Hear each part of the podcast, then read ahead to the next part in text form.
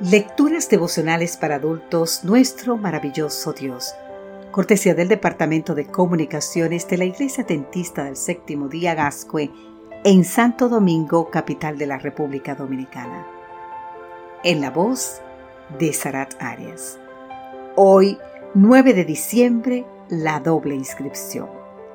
En el libro de 2 de Timoteo capítulo 2 versículo 19 nos dice, a pesar de todo, el fundamento de Dios es sólido y se mantiene firme, pues está sellado con esta inscripción. El Señor conoce a los suyos.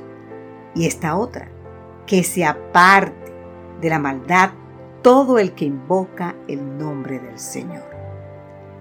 Se cree que el apóstol Pablo escribió las palabras de nuestro texto de hoy a Timoteo mientras se encontraba encarcelado en Roma por segunda vez.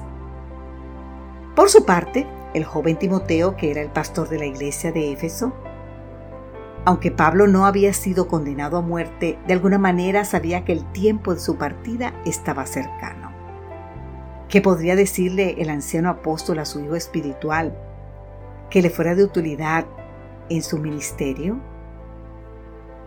Entre tantas valiosas enseñanzas, Pablo le dice a Timoteo que la iglesia de Dios tendrá que enfrentar innumerables desafíos, pero que no caería. Y la razón por la que no caería es esta. El fundamento de Dios está sellado con una doble inscripción. ¿Qué quiere decir el apóstol? Para entender las palabras de Pablo, primero hemos de tener en cuenta la imagen que usa, la de un sello. Tal como señala Charles Bradford, en tiempos del Imperio Romano todo edificio público estaba sellado con una inscripción que le identificaba como propiedad del Estado. El sello, por lo tanto, indicaba propiedad, autenticidad. Por otra parte, cuando el apóstol dice que el fundamento de Dios está sellado con la inscripción, muy probablemente está haciendo alusión a las dos caras de una moneda. Por un lado diría, el Señor conoce a los suyos. Por el otro, que se aparte de la maldad todo el que invoca el nombre del Señor.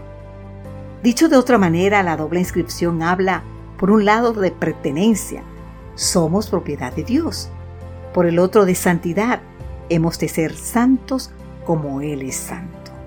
Puedes leer más en el escrito de Abundant Life Bible and Playford, Timothy and Titus, página 132. Así es, el fundamento de Dios está firme porque Él conoce a sus santos. En una época en la que los deseos de la carne, los deseos de los ojos y la vanagloria de la vida nos invitan constantemente a mancharnos, cuán importante es recordar la doble inscripción. Pertenecemos a Dios, hemos de conservarnos puros y santos para Él. Las dos van juntas. ¿Puede alguien separar lo que ha unido Dios.